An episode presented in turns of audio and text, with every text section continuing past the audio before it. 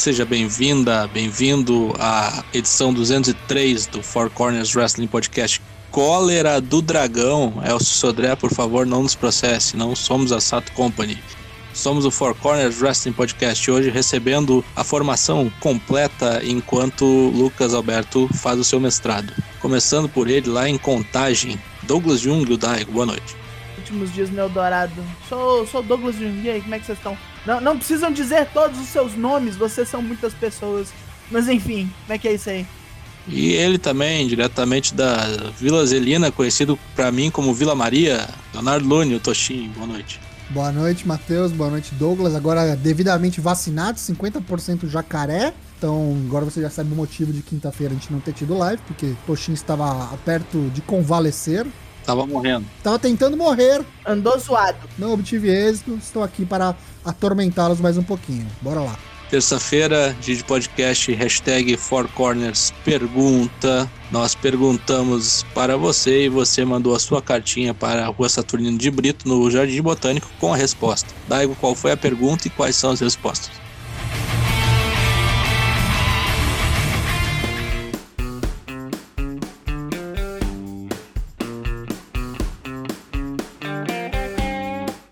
Hashtag Four Corners pergunta. Foi muito simples a pergunta, foi simplesmente qual é o melhor tag team da atualidade? Vamos ver o que vocês têm a dizer.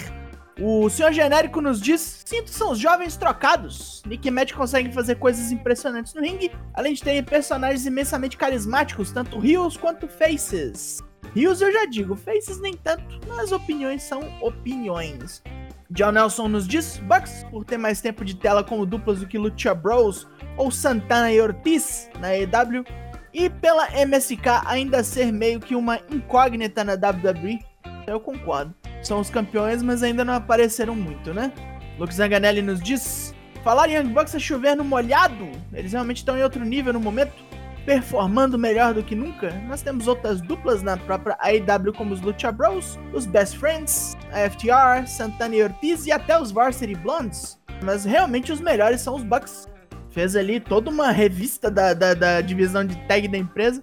Boisito 20, Dangerous Stackers, uma das melhores coisas da NJPW atualmente. Aí, fãs de Taish Zack Saber Jr. Considero. Os New Japistas.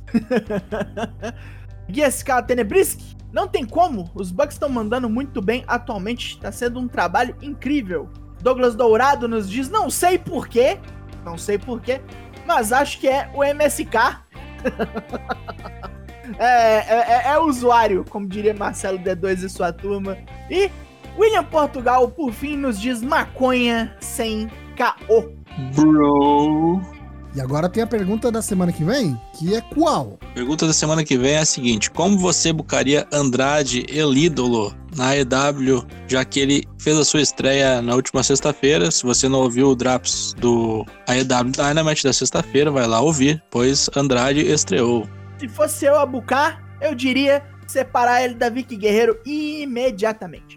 Não influencie as respostas, menino Daigo. Quero ouvir o que os nossos queridos pips vão dizer aí. Semana que vem a gente vai ler aqui as suas respostas. Agora seguimos com o programa Four Corners Comenta.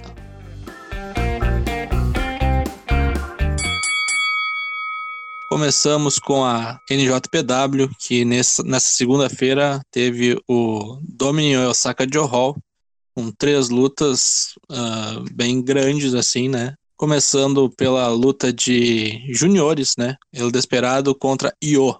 El Desperado venceu a luta, venceu bem, e seu próximo desafiante é o Taiji Shimori, que depois da luta veio acompanhado do El Fantasma, né? Primeiro para eles darem uma letrinha pro Roppongi 3K, né? Querendo o belt de juniores de dupla. E depois o Taiji Shimori mandou o Fantasma dar uma baixadinha na bola aí, que ele ia dar uma letrinha pro El Desperado. E aparentemente já temos aí o próximo field marcado entre El Desperado e Taiji Shimori pelo cinturão de juniores. Alguém viu essa, esse combate aí? Eu achei meio morno, achei esperar mais esse combate. É, eu achei mais ou menos também. Acho que a batalha dos recuperados do Covid, né? A galera é. tá pegando ritmo de Faltou novo. Né? Fôlego. Faltou fôlego. Também achei. Mas, enfim, depois o El Desperado falou que o pior do Covid foi que ele não sentia o gosto da canha, né? Lá do, da Zima. Zima, é verdade.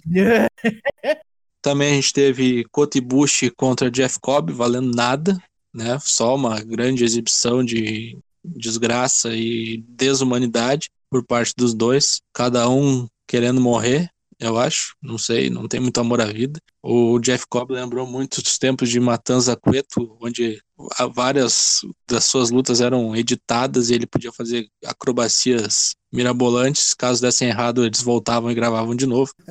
e dessa vez ele acertou todas, né?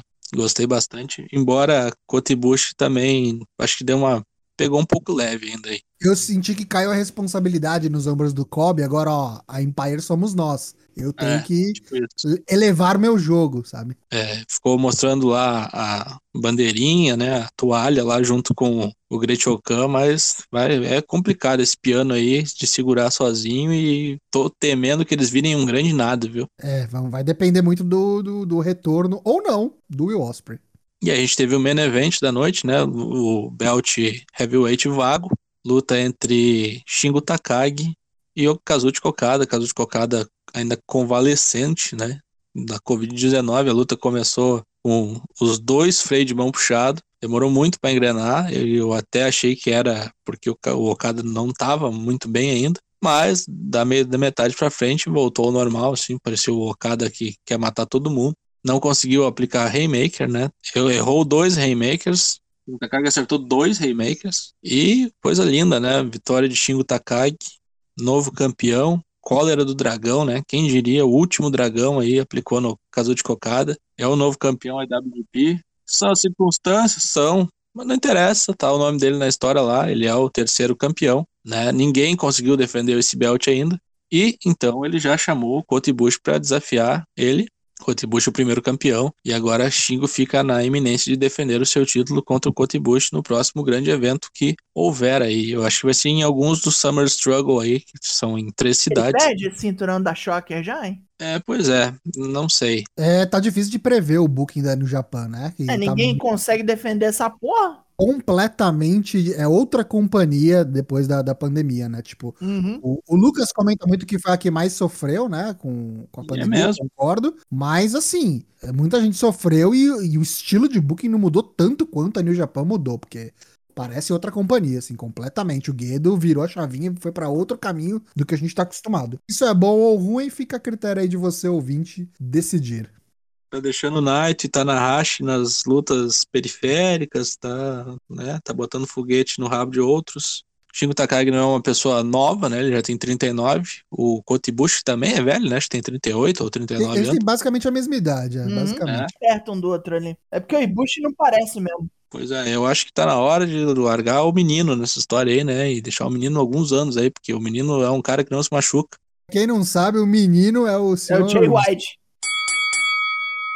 Vamos passar para o episódio 6. Grizzly Smith, né? É, Grizzly Smith é um, um, lutador aí da época dos anos 60, 70. Território do Texas, né? Território do Texas. O cara mandava e desmandava basicamente na, na região dele. Cara grande, tipo, mais de 2 metros e pouco. 350 pounds. 130 e 40 quilos aí, então, tipo, o cara realmente se destacava e nos cards era sempre o main event, mandava e desmantava. Era, era o Hulk Hogan da sua região, vamos dizer assim. E por conta disso, é, a família dele que quis seguir e tudo mais, os filhos, né, seguiram uma, também a, a, carreira. Só que, tipo, o cara era completamente desgraçado da cabeça. E basicamente desgraçou a cabeça da família inteira, assim, de todos os seus, os seus progênitos. Tanto o, o Jake the Snake, que é o mais famoso deles, quanto a filha mais nova, Rockin' Robin, quanto o outro filho que era considerado o melhor dos lutadores dentre eles, né? O Sam Houston. Ah, o Sam era um puta técnico. É, então eles eram muito diferentes, né? O Sam Houston era mais high flyer, a Rockin' Robin foi vir um pouco depois, quando o Jake Desnake já tava ali é, em evidência e tudo mais, mas chegou uma época que os quatro eram contratados da WWF, só que, tipo, ninguém meio que sabia. Quem não sabia das histórias não não, entendi, não sabia, porque eles não eram anunciados assim como parentes, tipo, não Irmãos, tinham relação, é. eram personagens isolados, cada um na sua. E isso é muito reflexo da realidade, porque tipo, o cara, resumindo a ópera, tá? O cara era um pedófilo de merda que abusava das próprias filhas, das crianças, é, fazendo turnê nos Estados Unidos. Os caras têm histórias deles, é, a família, os filhos pequenos no carro, viajando com ele de cidade em cidade, e ele parando em lugares para pegar, tipo, menininha, sabe?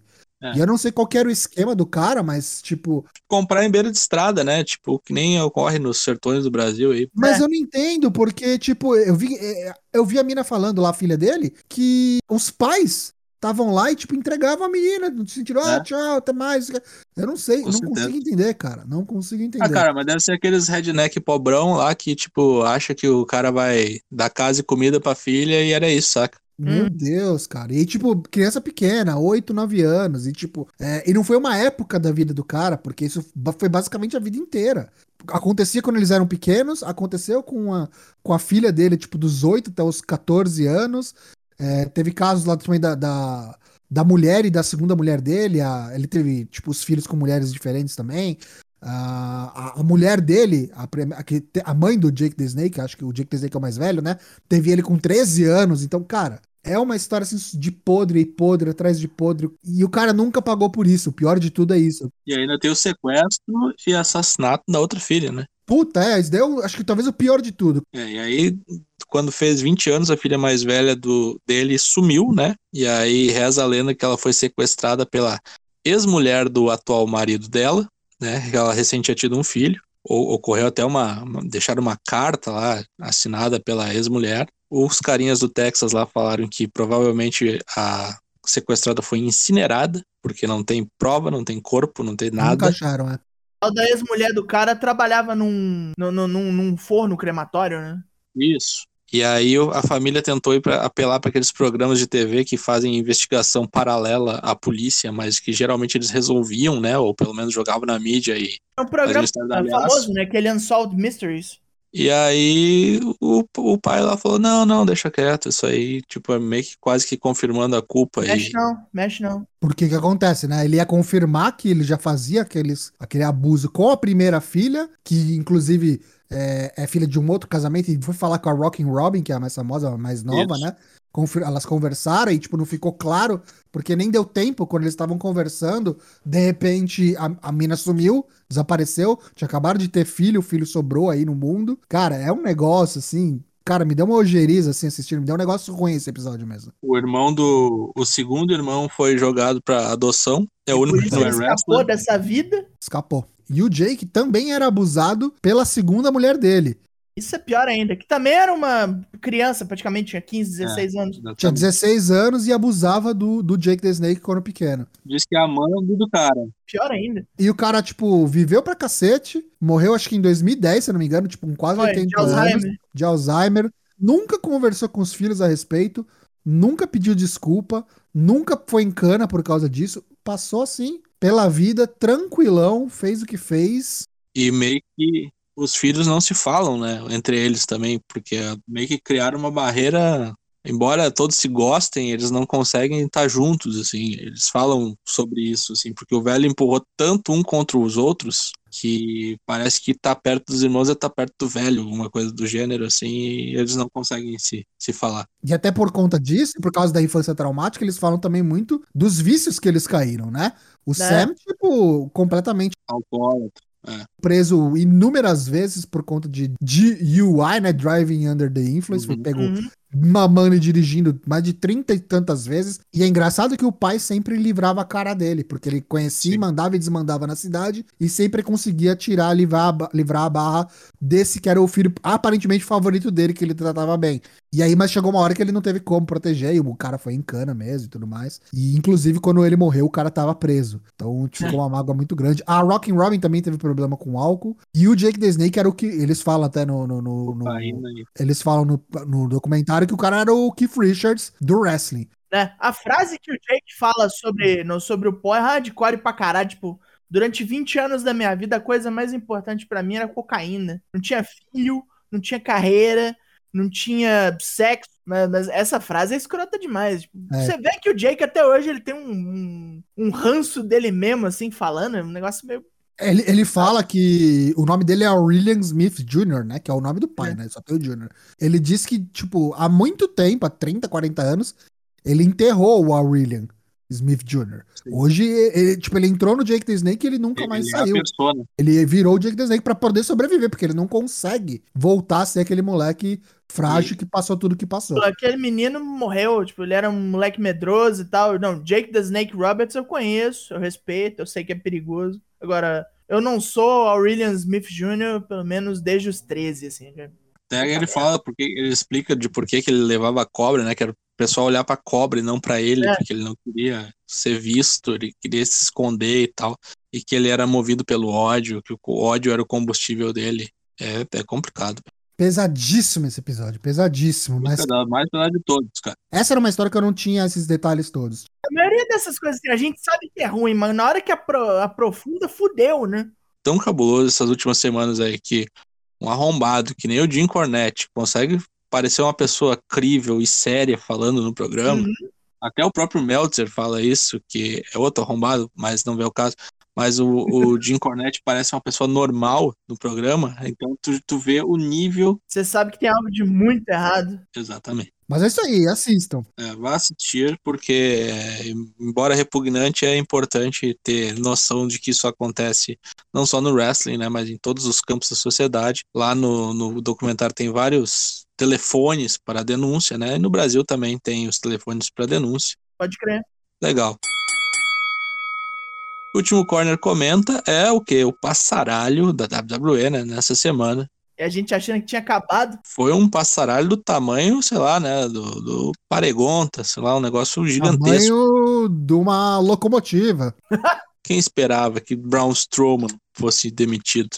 Eu não esperava. Ah, ele foi a empresa, tipo assim, eu fiquei indignado por causa do Alistair Black, não por ele, porque finalmente ele tá livre, mas por, pela empresa não ter usado ele direito, e pela Ruby Riot, que tava fazendo coisas e aí, tipo, foi pro meio da rua. Mas agora o Brown, que é deles, assim, a cria, eu realmente não esperava. Faltou alguém que a gente não mencionou? Foi Ruby Riot, Alistair Black, Braun Strowman. Lana Murphy e Santana Garrett. Santana Garrett nem fez, o que é pior ainda. Só ficou no, no cheirinho. A minha pequena surpresa do, do Alistair Black foi que ele tinha acabado de voltar, né? O personagem tava sendo desenvolvido. Meu Deus do céu, né? Agora o Brown, cara, pra mim é única e exclusivamente por dinheiro. O cara devia ter um contrato milionário ali, ganhava muito mais que o resto da galera. E aí o tio Nick Khan lá que assumiu recentemente falou: opa, deixa eu ver isso aqui. Quanto você tá Quanto? ganhando, negão? É, não, não sei se dá não, hein? Não dá, Acho não. que esse custo-benefício não tá valendo não, hein? Eu acho que esse, desses aí só o Braun Strowman ganhava na casa do milhão, né? Mas os... Ah, sim, sim. É a mais surpresa de todos, não só por quanto ele ganhava e por tudo mais, mas, pô, o cara foi lá tapa buraco, né? É, ajudar os caras no, no, no, no WrestleMania, quando o Roman se ferrou e saiu do bagulho. Chamaram quem? Chamaram o Braun Strowman. O cara é meio eventer mesmo. Queira ou não. Você goste dele ou não, a qualidade dele não tá aqui em questão, técnica e tudo mais, mas caramba, os caras tratavam o cara como meio eventer, né? Ele nunca foi rebaixado pra midcard, né? E o que, que sobe pra esse cara aí? Eu acho que esse cara aí vai, vai virar thug de filme B aí, eu acho. Pra onde Pô, você acha que vai? Deve virar ator, cara. Não Eu acho, acho que que vira- pra outra companhia, não. Eu acho que vira ator mesmo. Tipo o filme de Van Damme, essas porra aí, Scott Adkins, essas merdas assim. Eu acho que vai depender de duas coisas. Teve uma coisa que ele falou recentemente. Se ele fosse, se ele saísse da WWE, ele nunca lutaria por outra empresa, que ele só lutaria pela WWE. Eu não sei se É ele tá caô, né? imaginando que nunca sairia. É. Não sei, até balançar o dinheiro na frente dele, né? É, Mas- é. Mas assim, o, eu acho que o, o Braun Strowman caberia tranquilamente na AEW. Tranquilamente. Porque é um departamento que tá em ascensão lá, tipo, departamento, tô considerando um departamento dos gigantes, né? Ele tem gente que gosta dele lá. Mark Henry foi quem trouxe ele pro, pra WWE. E eu acho que ele teria a oportunidade de mostrar o que ele pode fazer. Porque, assim, sinceramente, o cara tá na melhor, no melhor shape da vida dele. O cara nunca teve em tão boa forma. Tava fazendo uns bagulho que, tipo, eu nunca vi ele fazer nessa última luta que ele teve aí, Triple Threat. O cara tava dando senton do apron, cara. Eu nunca vi o Braun Strowman fazendo isso aí, não, cara. Não dá pra negar que o cara é esforçado. Você pode usar a vida dele, as escolhas dele, alinhamento político aí como quiser, mas não dá pra negar que o cara tava dando sangue ali, dado, dado o que ele pode oferecer. E eu acho que a IW pode capitalizar muito forte nisso daí, se os caras quiserem abrir a carteira. Vai depender disso. Se às vezes aparecer uma oportunidade pra cinema, alguma coisa assim que pague tanto quanto ou melhor, eu quero acreditar que o cara tem mais chance de, de, de, de- de entregar mais coisas ainda pro mundo do wrestling. Porque como ator, o que a gente viu até então, achei bem, bem fraquinho. Pode ser que ele se surpreenda, mas. É ator de ação, cara. É, ator, ator entre aspas, né? Fazer ponto em filme, é. Mas vê aí, quem que ia imaginar, por exemplo, que Batista ia ser, tá sendo protagonista de filme hoje em dia? Adam Sher. Será que vai usar o nome dele na EW? Adam Sher. O monstro entre homens, né? Nossa senhora. Agora, falando dos outros, Alistair Black é um cara que eu queria ver rodar mundo afora aí. E ele já disse que ele tem muita saudade do Japão e ia gostar muito se ele fizesse aí uma participação num G1. G1, né? Seria interessante. Não só ele, o Murphy, cara. Murphy Best of Super Juniors, né? Não, Best of Super Juniors é aquela, né? Porque é aquele cara que é júnior, mas não é, né? Aquele é, júnior, é júnior, né? É, o cara já tá, já, já tá tiburso num nível que eu não sei, mas poderia, poderia. Ainda mais na, no Japão que é leniente pra caralho com essas coisas. É. Eu acho que ele seria tipo um Shigo Takagi Jr., sabe? Inclusive, hum. ó, vou, vou jogar uma polêmica aqui, hein? Eu acho o estilo de luta, quando ele pode lutar o que ele sabe, né? Do Murphy, muito parecido com o do senhor Kenny Omega. Muito parecido mesmo. Não é só porque ele fica dando joelhada igual ele, não, porque tem muita gente que faz aí. Tem a Mandy Rose da joelhada. Eu acho que o ritmo dele, as coisas que ele consegue fazer, a agilidade que ele tem para dar dive, eu acho ele muito parecido. O Omega é melhor, mas eu acho ele muito parecido com o estilo de luta do Kenny Omega. Então, cara, eu acho que cairia com uma luva em alguma facção lá no Japão e o cara ia voar e ia mandar muito. Aproveita agora, inclusive, que o Osprey tá na geladeira. Puta que pariu, cara. No Japão, ó, presta atenção, hein? Abre o olho. É, Junior não dá mais pra ele, não, que ele já tá com 102 quilos. O bicho tá grande, tá tiburs. Lana vai colar no Rusev, né? Quem é que não sabe? Com certeza. É. No Miro. Não sei, cara, não sei. Ela tá fazendo filme já. Ah, mas né, eu acho que é o caminho natural, né? É, eu também acho. Tem pra ser manager só ali, né? De boa. Santana, eu acho que tem dois caminhos possíveis, eu acho, na minha opinião. Ou é AEW. Impact? Eu, eu não vejo impacto, sabia? Eu acho que ou é AEW pra formar plantel, eu acho que Impact já tá meio que com gente pra caramba. Eu acho que ou é AEW que precisa de veteranas, que tá faltando veterana, ou é a NWA que a gente vai falar no programa de hoje. Hum. E Ruby Riot. Essa tinha que ir pra AEW, porque essa pode ser, tipo, top contender. Mas eu acho que Impact também pode ser o destino dela. Preferia ela viajando o mundo, sacou? Vai pra Stardom. Ela já fez isso pra caralho também, né, velho? Acho que tem uns caras que depois de virar uma página, agora ela já tá no nível da WWE, tá ligado? Então a gente vai querer algo ali. E eu acho que ela tem cancha para isso. Sessão tiro rápido! Uh! Oh. A Camille, a principal aí, é, lutadora feminina da NWA, conquistou o título como a gente esperava em cima da Serena Dib, que até então era a NWA Women's Champion, não é mais. Perdeu neste domingo no pay-per-view. Como é que era o nome do pay-per-view que eu fugi aqui? When Our Shadows Fall. When Our Shadows Fall. Muito obrigado, Daigo. Está agora na mão da Camille. Será que a Serena Dib vai dar as caras em definitivo na AEW? Tivemos aí o Cyberfight da GHC, né? No domingo. Foram lutas loucas. Foi gigantesco a porra do evento. Gente pra caralho lutou nessa porra. Mulher, homem, coisa doida. Intercompanias, né? Intercompanias. É, intercompanias. Um monte de gente se enfrentando. E o Marufuji saiu com um cinturão. Por mais estranho que isso pareça, este velho, este idoso, mais uma vez ganhou. Foi entre DDT, Pro Wrestling Noah e Tokyo Joshi Pro, né? É, matou a grande multa, né? Sargento Pincel rodou. Dois idosos se bateram, o mais novo ganhou. É assim que acontece. Campeão da Noa é Marufuji novamente. Parabéns.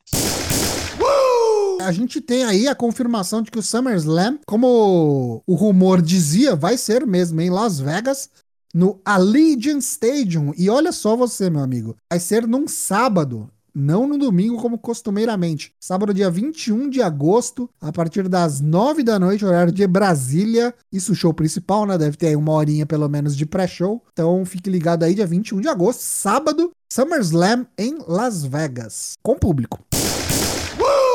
Temos aí já três lutinhas para o Hell in a Cell, que acontecerá 20 de junho, daqui a alguns dias. A principal provavelmente é essa que vocês estão vendo. Bob Lashley vai defender o seu título mundial contra Drew McIntyre. Dessa vez vai, dessa vez vai tomar. O título feminino do Raw estará em jogo com Rhea Ripley defendendo contra Charlotte Flair. Essa realmente está correndo perigo. E o título feminino do SmackDown, de Bianca Belair, está sendo contestado por Bailey, que está usando é, de terror psicológico. Se você não está vendo o SmackDown, você pode ouvir isso no Draps. Vamos passar também o card do Takeover, que acontece nesse final de semana, dia 13. E vai ter Bolão Mania. Não perca na quinta-feira. Falaremos Bolão Mania, mas vamos passar aqui o card parcial. Provavelmente ainda vai ter mais uma luta inserida aqui nesse troço. Lutas já confirmadas. Karrion Cross defende o seu título NXT contra Kyle O'Reilly, Adam Cole, Johnny Gargano e Pete Dunne num Fatal Five Way. Teremos também Cameron Grimes contra LA Knight. Provavelmente vai valer o Million Dollar Belt, mas ainda aguarda deferimento. Teremos Mercedes Martinez contra Zali, finalmente fazendo a sua estreia em pay-per-view. Vamos, chinesa! E Raquel Gonzalez enfrentando Ember Moon pelo título das mulheres do NXT. Mas falaremos mais disso na quinta-feira, quando teremos o card completo para comentarmos no Bolão Man. Falando de NXT e de um dos maiores lutadores que teve naquele plantel, o nosso Tommy End, ex-Alistair Black, falou aí no stream da Twitch. Ele deu várias letrinhas, pediu pros caras não pegar pesado com o Creative, não xingar os caras, porque os caras trabalham duro e que ele tinha uma boa relação, relação com o Bruce Pritchard, apesar de tudo. Muito estranho isso. Eu não aprovo muito essas companhias, mas ele fala que tipo, ele é um dos maiores strikers dessa geração. Ele deu, deu uma subida ali no próprio nome. Diz que lá no Money in the Bank foi a primeira vez que ele conseguiu fazer o que ele queria na companhia. Pra gente ter uma ideia como é que foi trágica essa run dele no main roster. Puta que pariu. Vamos ver para onde vai o pai preto daqui para frente confirmado o próximo convidado do Broken Skull Sessions, programa aí de entrevistas, de podcast do Steve Austin na WWE Network, no Peacock, e vai rolar no próximo dia 20, mais conhecido como o mesmo dia do Hell in Cell. Então, provavelmente aí após o Hell in Cell, domingueira, 20 de junho, Stone Cold Steve Austin entrevistando a lenda hardcore Mick Foley. Deve ser bom. O Jeff Jarrett, aquele velho safado, apareceu aí num podcast chamado My World Podcast, falando sobre a criação da TNA com o pai e de coisas que ele tentou fazer ali para levantar o nome da empresa logo de cara, né? Ele queria roubar uma porrada de gente. Ele queria levar embora o Mick Foley, queria levar o Sean Waltman para cagar na, nas malas das pessoas. Ele queria levar o Ken Shamrock, queria levar o Randy Savage, queria levar o Sid, que ainda não tinha fudido a perna de, de vez. E bizarramente, apesar da animosidade, ele queria levar a China. Imagine como seria se ele tivesse levado Johnny Laurer para a TNA. Teremos no, nos próximos dias aí uma maratona intensa para a graduação de dois Young Lions, né? Yuya Uemura e Yota Tsuji, né? como eles não têm a possibilidade de fazer excursão no momento, eles vão fazer um intensivo de graduação, que eles vão enfrentar cinco grandes oponentes em quase que dias seguidos, né? Carai. As lutas vão ocorrer no dia 14, no dia 15, no dia 16, no dia 22 e no dia 23 de junho, se nada de errado ocorrer, né? E eu vou passar aqui a maratona que Yuya Uemura precisará passar para se graduar, né? O TCC do Yuya Uemura tem Minoru Suzuki. Já morreu, já na primeira, já.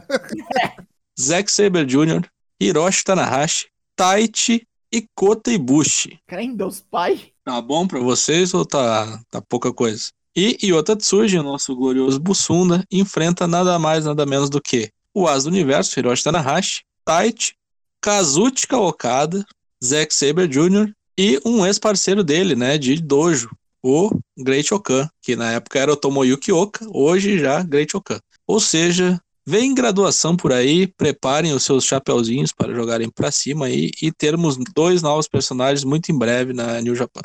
Vamos deixar para trás o cuecão preto e ter gimmick, finalmente. Continuo no Japão porque nos dias 22 e 23 de junho tá anunciado aí pro Kizuna Road 2021 no Korakuen Hall defesa de títulos. No dia 22 a gente vai ter é, o Never Openweight Six Man aí trios Chaos do Goto Ishi Yoshihashi defendendo contra os Bullet Club do Evil, Yujiro Takahashi e Dick Togo. Lembrando que não é Goto em modo Never, né? Modo, modo Never é apenas ataque, nunca defesa. E no, no, dia 23 a gente ter a defesa dos títulos de duplas juniores, como a gente falou mais cedo aqui. Campeões Roppongi Trique, Yo e Sho vão defender contra o Bullet Club também. Do Taiji Shimori, Bone Soldier e o ELP, El Fantasmo. Então, dia 22 e 23 de junho aí, defesas de títulos na New Japan. Nós temos aí o anúncio de que a NWA vai voltar a St. Louis para fazer dois pay-per-views, um depois do outro. Billy Corgan anunciou que no dia 28 de agosto nós teremos um pay-per-view só de mulher, com a Mick James de produtora executiva. E no 29 é o 73º aniversário da NWA. Vamos ver aí, quando eles forem anunciar os cards, a gente vai dizer coisas sobre isso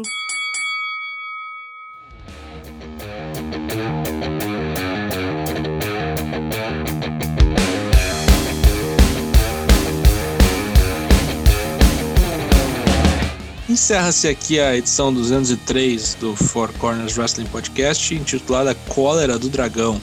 Lives todas as terças e quintas, sem cortes em twitch.tv barra a partir das 8 da noite episódios do podcast toda quarta-feira no Spotify, Apple Podcasts, Deezer ou assine o nosso feed RSS no seu aplicativo de podcasts favorito. Siga-nos nas redes sociais, estamos no Twitter, no Instagram e no Facebook. Venha para o nosso Discord, é lá que a mágica acontece e os caminhões de link tombam. Despedidas dos demais corners, começando pelo Daigo. Estamos partindo aí, quinta-feira a live é minha novamente. Voltem para ver as coisas que vão acontecer, inclusive o Bolomania do NXT. Teremos aí. E é só. Toxo. Obrigado, Matheus. Obrigado, Douglas. Obrigado, chat da Twitch. Vem pra Twitch acompanhar a gente ao vivo também. Você que tá ouvindo a gente aí no Spotify, no podcast. Vem pra live que é bem bacana, tem coisa que você não ouve, conteúdo inédito ao vivo, sem pudor, sem censura. E até quinta-feira. Quinta-feira a gente vai fazer o Bolão Mania, como disse o Daigo. Se você quiser acompanhar com a gente no Discord, apoie o Four Corners, que a gente tem aí as lives exclusivas onde toma o caminhão e a gente streama os pay-per-views aí da IW, da WWE, da, do NXT e muito mais. Então, muito obrigado, até quinta-feira e nos vemos. Tchau. Eu sou o Matheus Mosman, o Dana Black, fui o seu host por essa noite. Boa noite, bom dia, boa tarde e principalmente boa sorte.